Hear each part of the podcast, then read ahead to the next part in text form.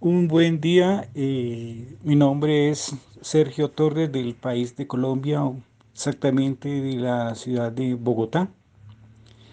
Eh, tenía un error con la impresora Exxon L4160 donde decía que era error de almohadillas. Se había, cumplido, digamos, el número de contador de, copias y salía que había que reparar el tapón de las almohadillas de tinta.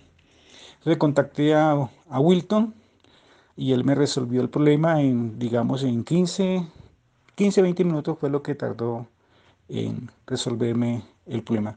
La impresora quedó imprimiendo 1A, excelente. Le hizo limpieza de cabezales además de, de proporcionarme el reset. Entonces, muchas gracias, Wilton. Lo recomiendo ampliamente.